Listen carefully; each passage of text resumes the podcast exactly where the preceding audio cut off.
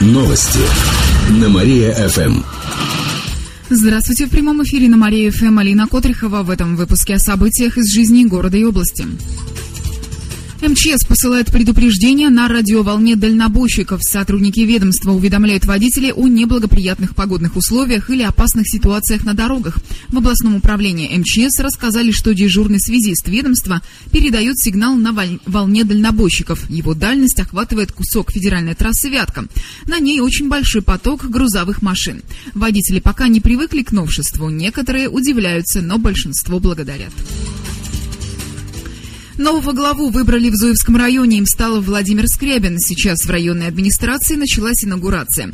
Владимир Скрябин раньше возглавлял одно из местных коммуникальных предпри... коммунальных предприятий. У него уже есть планы по изменению жизни района. Нужно уменьшать все администрации поселений. Их нужно объединять, чтобы больше бюджет денег оставалось на дела, а не на зарплату.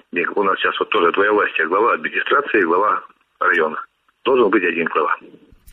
Выборы прошли только с третьей попытки. Каждый раз не хватало голосов от депутатов Думы. Напомню, что бывший глава Зуевского района Евгений Песлегин осужден за взятку. Его приговорили к трем годам лишения свободы.